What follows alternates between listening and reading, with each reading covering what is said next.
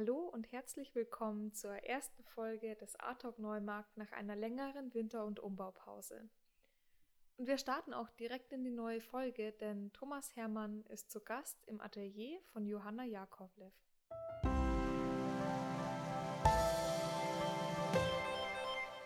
Herzlich willkommen zu unserem Podcast, zum Ateliergespräch. Ich bin heute zu Gast bei Johanna Jakovlev.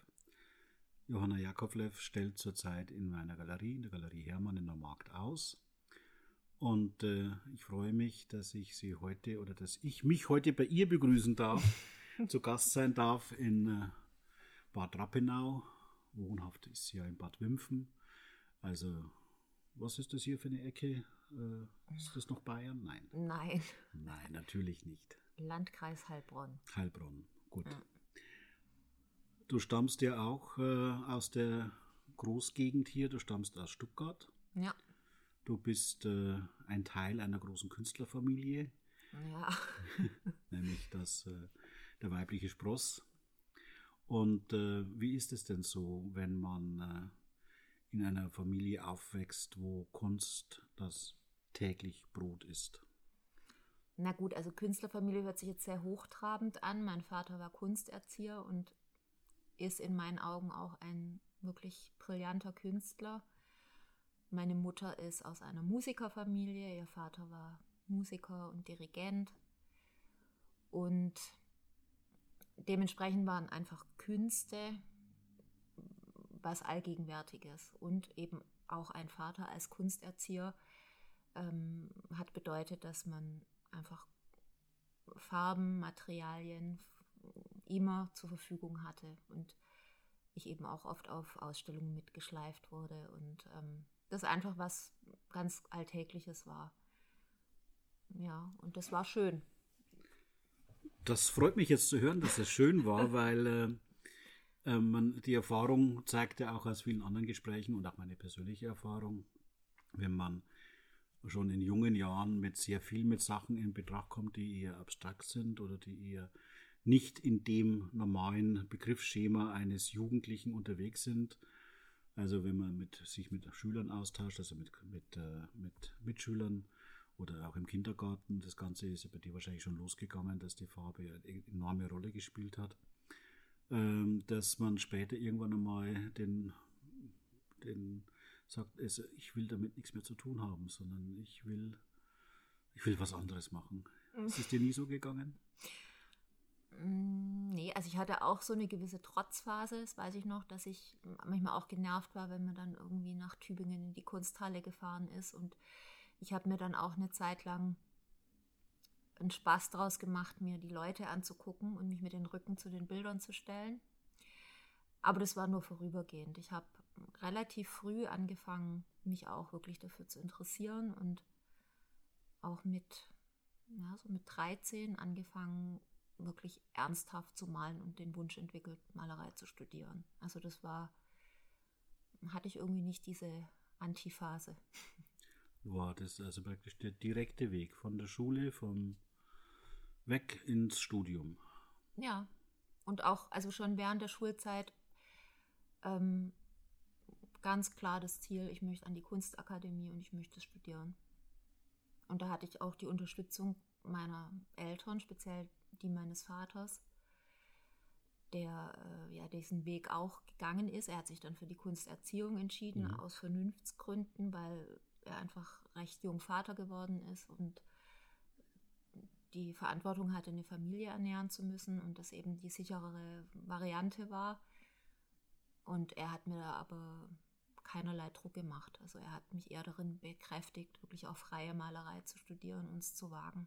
Mhm. Und deine Mutter war da nicht so ganz auf deiner Seite. Doch auch, sie war immer so ein bisschen, ja, sie hat ein bisschen die kritischere ähm, Position eingenommen.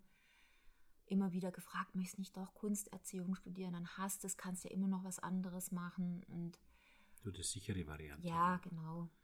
Aber ich war da auch ein bisschen trotzig, aus heutiger Sicht vielleicht auch etwas blauäugig. Ich habe es nicht gemacht, ähm, es gab Phasen, wo ich es manchmal auch fast schon ein bisschen bereut habe, weil man natürlich dort ein sichereres Einkommen hat. Auf der anderen Seite bin ich jetzt in einer Situation, wo ich das eben nicht muss. Dank meines Mannes muss ich nicht davon leben und es wäre teilweise auch schwer davon zu leben. Um das nicht Aber falsch verstehen zu wollen, dank meines Mannes bedeutet es nicht, dass du reich geheiratet hast, Nein. einen Arzt oder einen Architekt oder Notar, sondern dein Mann ist auch in der Kunst tätig, er ist Kunsterzieher am Gymnasium. Richtig. Und, und ganz wichtig, er ist auch Künstler und das, das macht er sehr konsequent und ausdauernd und macht tolle Sachen, wo er viel, viel Zeit und Kraft investiert. Ja. Gut, so viel zum Werdegang. Die Akademie in Stuttgart. Richtig. Und ähm, ihr habt auch eine, also dein Mann und du habt eine gemeinsame Tochter, die natürlich auch einen gewissen oder einen großen Teil deiner Zeit einnimmt. Mhm. Und wenn es du, wenn es richtig überlegst, wenn es du Kunsterzieherin werdest, freie Künstlerin und Mutter, dann äh, glaube ich, würde die freie Kunst wahrscheinlich äh, schon ein bisschen in den Hintergrund gedrängt werden, was ja. das zeitlichen Faktor betrifft. Das denke ich auch, ja. Gut, du hast vorhin am Anfang gesagt, äh, du bist gerne mal mit dem Rücken zu den Bildern gestanden oder zur Kunst und hast Leute studiert und beobachtet. Ich glaube, das hat auch ein bisschen am Anfang bei dir was zu tun gehabt mit deinem Schaffen. Du, ich habe gelesen, dass du äh, am Anfang von der, vom, vom figürlichen Malen nachgekommen bist mit Menschen. Ja. Und die Menschen haben jetzt im, im Laufe der Zeit deine Bilder verlassen. Ja. Also ich habe ganz lange ein, um, eine freie Aktzeichengruppe besucht. Da war ich auch wirklich so ein Sonderling. Da waren eher ältere Herrschaften, die das so hobbymäßig gemacht haben. Und ich habe da wirklich Anatomie gepaukt auf die Art. Und da war ein ähm, freier Grafiker, der das ganz toll gemacht hat. Der hat sich auch immer so meine Sachen angeschaut und mir Tipps gegeben. Das war sehr hilfreich. Und da habe ich eben die, die menschliche Figur wirklich, ähm, ja, eben durch Anatomie, durch, durch Aktzeichnen ähm, studiert. Das war noch während der Schulzeit. Und ich habe unheimlich viele Skizzenbücher immer gehabt. Also da füllt, das füllt ein ganzes Regalfach bei mir zu Hause. Und das war so ein bisschen wie Tagebuch. Ich einfach. Tagebuch gemalt. Ja, so Situationen, die ich erinnert habe, gezeichnet, teilweise wirklich auch so autobiografisch oder ja, ich war bekannt dafür, dass ich das immer dabei hatte. Dann hieß es auch immer, kannst du mich mal zeichnen und also ganz unterschiedliche Sachen. Und ja, zu Beginn des Studiums war, war das figurative Malen erstmal mein Thema. Und mh, mm, irgendwann ist der Hintergrund oder der Ort, an dem diese Person ist, wichtiger geworden. Und es ist tatsächlich so gewesen, dass sie immer kleiner wurde. Also die Figur und, und der, die Umgebung wichtiger und irgendwann ist sie verschwunden. Dann war ich eigentlich erstmal bei der Landschaft. Mhm. Und Sehen wir auch in der Ausstellung ein wunderschönes genau. Bild von dir, das noch gar nicht so alt ist. Ich glaube, das ist von 2011 oder 8. 8, glaube ich, ja. Mhm. Und äh, aber seitdem ist ja schon ein Abwenden von den Landschaft, von der, von der normal, sagen wir von der, was, was man halt unter Landschaftsmalerei versteht, als Laie beziehungsweise als Betrachter auch äh, ein Natur- Schauspiel zu bieten, das halt sehr geerdet ist, sondern äh, deine Bilder haben sich auch landschaftlich verändert, indem die, indem die Architektur, die in der Landschaft von Menschen eingebracht wurde, es, es ist ja keine gewachsene Architektur wie Steinformationen und so weiter, mhm. sondern es ist ja immer etwas technisch, etwas Gemachtes, die heute im Vordergrund steht. Ja, auf eine Art ist der Mensch wieder zurückgekehrt, nur nicht als Mensch, sondern als der, der die Spuren dort hinterlässt. Ja. Also das war so eine Entwicklung hin von der Figur zur Landschaft, von der Landschaft zur Architektur und jetzt zoome ich da wieder rein. Du zoomst in die Landschaft wieder rein? In, nee, eher in die Architektur und und die Landschaft ist so ein Nebenspieler. Oft ist es ja nur noch Himmel oder. Ja, aber bei dir sind zwei Elemente, die sind ja wirklich vorherrschend in deinen Bildern. Das Wasser spielt eine riesige Rolle als Hintergrund oder als, als, als Moment der Natur. Ja. Und der Himmel, der bei dir jetzt nicht monochrom ist, sondern das Wolkenspiel, ist äh, sehr ausgewogen, das ist sehr lebhaft. Und trotzdem gewinnt es, obwohl es wirklich der, der lebhafte Moment ist, gewinnt es aber nie, äh, das, den, das Auge fixiert sich nicht darauf, sondern es geht eher in die Formation der Architektur bei dir. Also mir geht es beim Betrachten auf jeden Fall so. Und trotzdem, wenn man tiefer hineingeht, ist auf einmal der Horizont, der da ist und vor allen Dingen dann halt auch das Wolkenspiel, das Himmelsspiel. Äh, es ist eine wunderschöne Ergänzung. Deine Architektur, ich meine, es ist jetzt ein Podcast, der leider keine Bilder mit äh, zeigt, sondern wenn man die Bilder jetzt beschreiben würde, es ist äh, von Menschen gemachte Architektur. Es sind also keine Häuschen oder irgendetwas oder Windräder, die jetzt halt im Vordergrund stehen, sondern es sind äh, strenge geometrische Figuren. Ja, es ist vor allem in den meisten Fällen so, dass es völlig unklar ist, wie groß ist das Ganze. Und das ist ganz interessant, was da teilweise auch von Betrachtern dann ähm, mir erzählt wird, dass manche sich da ganz klein und verloren vorkommen, andere denken, ach, ist das schön, da habe ich mal meine Ruhe, das sind so Sehnsuchtsorte. Und ich verzichte ganz bewusst auch auf so sowas wie ein Fenster oder eine Treppenstufe, die ganz klar als solches zu erkennen ist, weil man dann immer auch gleich so einen Bezug zu der Größe des Architektonischen hat. Und ähm, dadurch entstehen einfach Orte, die Orte, die nicht zugeordnet werden können. Richtig, ja. Und ich glaube, das macht viel aus, was äh, so diese Stimmung angeht. Jeder sieht sich da an einer anderen Stelle und in einer anderen Größenrelation. Manche haben ja auch schon gesagt, sie empfinden das wie Bauklötze, also was ganz ja. Kleines, wo sie auch Dinge umstellen könnten. Ja, die Fantasie äh, geht in deinen Bildern wirklich spazieren. Ja. Auch wenn sie formal relativ streng sind. Aber man geht darin spazieren und man kann, man kann selbst Teil deines Bildes eigentlich werden als Betrachter. Kommt darauf an, welche Perspektive man es sieht, also von groß ja. oder von klein her. Ähm, es ist mal gesagt worden, dass deine Arbeiten manche Menschen auch etwas, etwas Irritierendes verströmen und äh, auch trügerisch Ruhiges. Was bedeutet äh, trügerische Ruhe?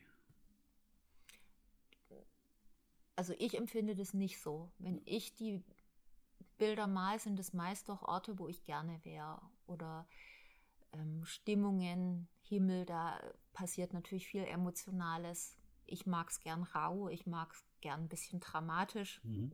Ähm, ich bin jetzt nicht so der Italien-Urlauber, sondern mich zieht es eher in den Norden, nach Island oder nach Schweden.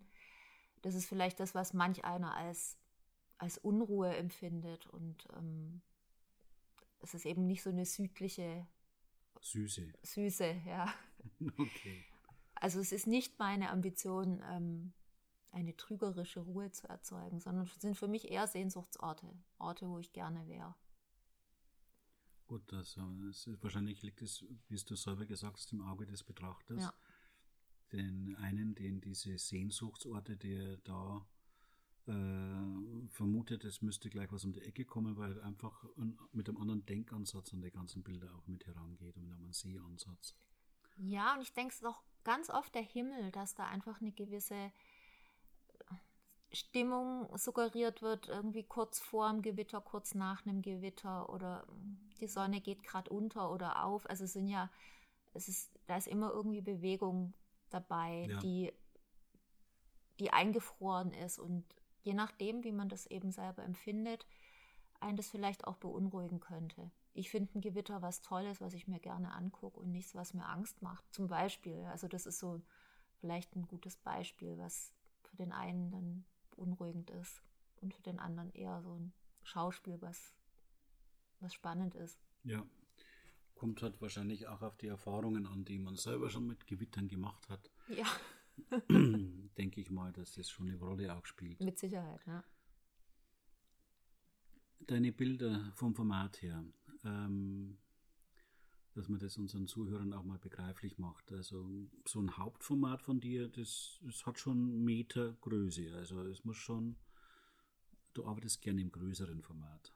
Ja, das ist so relativ. Im Museum wäre es wahrscheinlich eher ein noch kleineres. ein Mittelformat ja. oder ein kleineres. Aber für ein normales Wohnzimmer ist es schon eher größere ja. Formate. Ja. So ein Meter zwanzig mal ein Meter sechzig, das so ist was, äh, durchaus eine gängige Größe. Und äh, es gibt zwar, ich bin jetzt auch mit ihr im Atelier, sie arbeitet gerade für eine kleine Ausstellung, auch am mittleren Format oder am kleinen Format. Du hast vorhin kleines Format gesagt. Ich denke, das sind so 60 mal 80. Exakt, ja. Und ähm, das ist für viele ja schon, also es kommt immer auf den Gesichtspunkt auch an, wie man Formate als groß oder klein beschreiben möchte. Ja. Ich sehe deine Bilder, wenn ich äh, sie in der Galerie auch anschaue und sehe auch einmal einen Platz, wo jetzt keine Belichtung daneben ist. Für mich ist es wirklich wie ein Blick durchs Fenster auch. Ja. Ins, also man macht sich ein Fenster auf in einer, in einer Stube, wo jetzt oder in einem Raum, wo äh, in dem Ort auch kein Fenster ist. Also wirklich eine, eine ganz besondere, eine ganz besondere Art von Bild eine ganz besondere Art auch zu malen.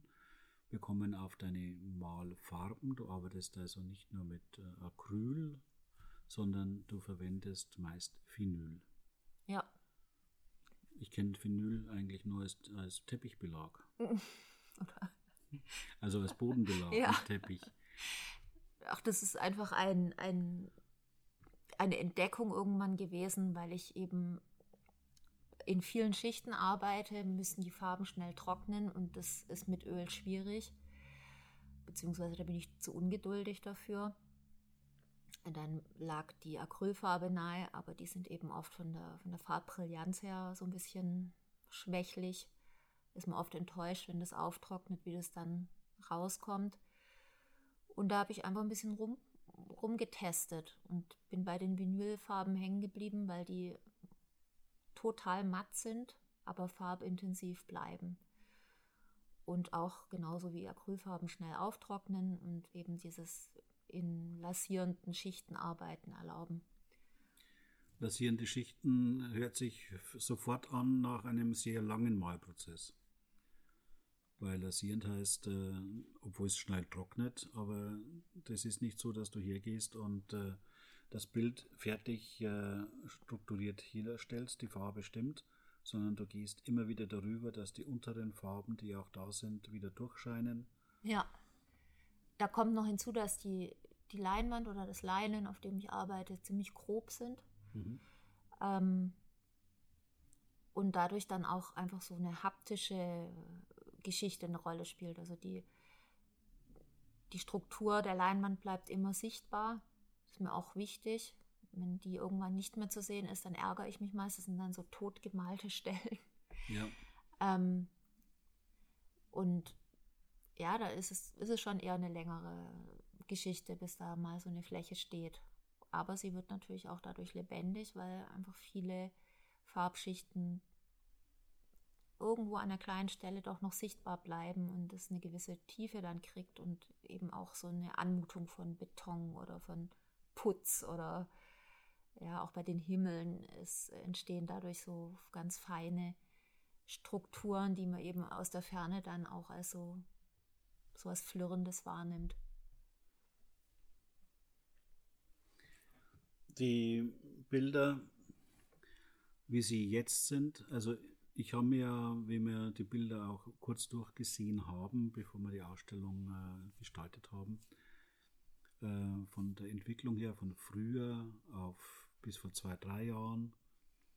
Dann heute, ich habe den Eindruck, dass die Landschaft wieder mehr Bewegung und mehr Gewicht bekommt. Täuscht mich das? Das sind immer so Phasen. Das ist natürlich was, was in meinem Repertoire da ist und wo ich auch manchmal Spaß dran habe, darauf zurückzugreifen, dass man auch Dinge ausprobiert. Es gab auch mal eine Serie, die ist jetzt in der Ausstellung gar nicht zu sehen, wo ich so rangezoomt bin an die, an die architektonischen Elemente, dass gar kein Himmel mehr da war. Es war mhm. nur noch irgendwie der Schattenwurf, der so ein bisschen Natur im indirekt dargestellt hat, weil eben ja irgendwo eine Lichtquelle, meist dann doch die Sonne, da sein muss, damit dieser Schatten entstehen konnte. Das sind dann auch so Themen, an denen man sich abarbeitet und, und da reingeht in der Arbeit, Dinge ausprobiert und dann geht man wieder ein bisschen zurück, zoomt sozusagen zurück oder ja, ähm, nimmt wieder mehr Abstand zu dem, was man malt und dann macht es auch manchmal Spaß, auf Dinge zurückzugreifen, die man eben schon gemacht hat und auch einigermaßen beherrscht und das in so einen Kontrast zu setzen. So diese schlichte Architektur und dann im Gegenzug irgendwie doch irgendwie auch so ein bisschen spielerisch, locker, eine Landschaft, Andeutung. Also ja, kann man vielleicht sagen, im, ganz im Moment ist es sowas, wo ich Spaß dran habe, auch wieder das so ein bisschen mit reinzustreuen. Ja, man sieht zum Beispiel hier mit diesem Fensterblick ja auch, dass das Auge sich fokussiert jetzt in den Hintergrund. Ja. Also und der ist auch wieder dramatisch bewegt. Ja, ja also das ist so ein bisschen, das sind ja diese beiden hier. Mhm. Also dieser Gedanke, einmal der Blick auf das Gebäude und jetzt der Blick aus dieser Schießscharte, die man da sieht bei dem Ne, dass das einmal so der Blick von innen nach außen und einmal von außen auf das Gebäude ist. Also das sind einfach so verschiedene Ideen dann jetzt gerade in dem Fall eben dieses kleine Format, was ich das war einfach so eine Idee, die, die keinen tieferen Sinn hat, wo ich mich natürlich aus meinem, meinem Schatzkästchen bedienen kann. Und da die Landschaft vielleicht jetzt so ein bisschen im Fokus steht, weil es dieser Blick aus dem Fenster ist. Aber im Grunde ist auch nur Himmel und eine wahrscheinlich Wasseroberfläche zu sehen. Wahrscheinlich, ja, ja. genau. Also man assoziiert das Blau mit Wasser in dem Fall. Ja, manche sagen auch Eis oder, also da habe ich schon verschiedene Sachen gehört. Ist für mich auch nicht klar definiert, weil das auch alles ja keine real existierenden Orte sind. Die Bilder entstehen komplett im Kopf. Ja. Natürlich sind Eindrücke, die man in der Natur sieht, ja. auch abgespeichert und deswegen auch werden die wahrscheinlich ja auch mal wiederholt oder kommen dann mit in den Bildern vor, auch wenn sie wirklich im Kopf entstehen. Du Klar. bist ein Fan, im Gespräch am Anfang hast du gesagt, ein Fan von nordischen Landschaften, von diesen großen Weiten, von diesen ruhigen ja, ruhig ist es eigentlich nicht im Norden. Ich bin ja auch ein Fan vom Norden. Also ich liebe zum Beispiel die, also England, Schottland, mhm. Irland. Norwegen kenne ich es leider nicht und Island leider auch nicht. Aber gerade da denke ich mir, dass ich dein Kopf und, das, und die Erinnerung schon sehr viele Bausteine auch wieder hervorholt. Ja, also das ist einfach so ein, ähm, äh, ja, ein Ort, wo ich unheimlich gerne bin. Also wir hatten eine tolle Reise durch Island, das ist wirklich unvergesslich. Da musste man sich zwischendurch wirklich kneifen, zu sagen, das ist hier Natur, was man sieht und nicht irgendeine äh, Kulisse für irgendeinen dramatischen Harry Potter-Film oder mhm. ähm, Herr der Ringe oder so. Aber ich muss auch sagen, ich bin jemand beim Hund und auch bevor es den gab, ich bin einfach unheimlich viel draußen und wenn man die Menschen fragen würde, die mich kennen, wirklich wie eine Irre bei Wind und Wetter auch. Mhm. ähm, also man muss da gar nicht so weit gehen. Es gibt auch hier diese tollen Himmel und, und musst, dramatischen Momente. Das ist was, die was Augen aufmachen. Richtig. Mhm. Was ich einfach aufsaug und was auch eine meiner ersten Kindheitserinnerungen ist. Wolken, Himmel, Licht. Das äh, ist eine ewige Faszination für mich. Das Thema einfach mal abzurunden. Ähm, es, ist eine, es ist eine Frage, die, die man wahrscheinlich nicht beantworten kann. Aber ich versuche sie trotzdem oder ich stelle sie jetzt trotzdem mal. Wenn ich jetzt frage, kannst du dir vorstellen, dass der Mensch wieder in deine Bilder zurückkehrt? Kannst du.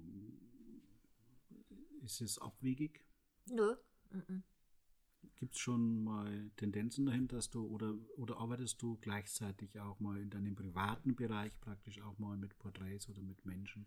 Witzigerweise habe ich jetzt gerade ein ähm, Geburtstagsgeschenk für meine Schwester gemacht, wo ich sie, ihren Mann und den gemeinsamen Sohn porträtiert habe. Und ja, das wird sie zum Geburtstag bekommen, weil sie da groß feiert. Weiß sie das?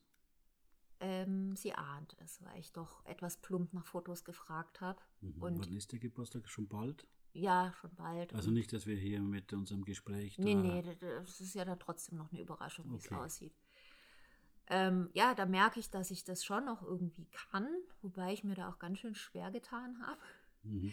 Also wenn ich mir dann so die, diese Aktzeichnungen von vor 20, 25 oder noch älter anschaue, wüsste ich nicht, ob ich das noch so hinbekäme. Ich bräuchte wahrscheinlich wieder ein bisschen Übung, dann wird es gehen. Ähm, aber es macht mir auch Spaß. Also Reizt dich das Ja. Thema auch? kann durchaus passieren, dass die da nochmal auftauchen. Bestimmt nicht jetzt in nächster Zukunft, aber wie ich vorhin sagte, ist auf jeden Fall auch was in meinem Schatzkästchen, was vielleicht auch mal irgendwann wieder ausgepackt wird und in die künstlerische Arbeit einfließen wird. Dann freuen wir uns doch mal auf die, nicht nur über die jetzige Ausstellung, über den jetzigen Schaffen, sondern auch auf die Zukunft. Das heißt, wie du es selber beschrieben hast, dein Schatzkästchen oder das Schatzkästchen in deinem Kopf, wenn sich das öffnet, äh, können wir uns noch auf äh, viele, viele neue Jakovlevs freuen. Ich hoffe doch. Dann vielen Dank für das Gespräch und ich wünsche dir weiterhin eine gute Zukunft und viel Erfolg mit deinen Arbeiten. Dankeschön. Ja, vielen Dank.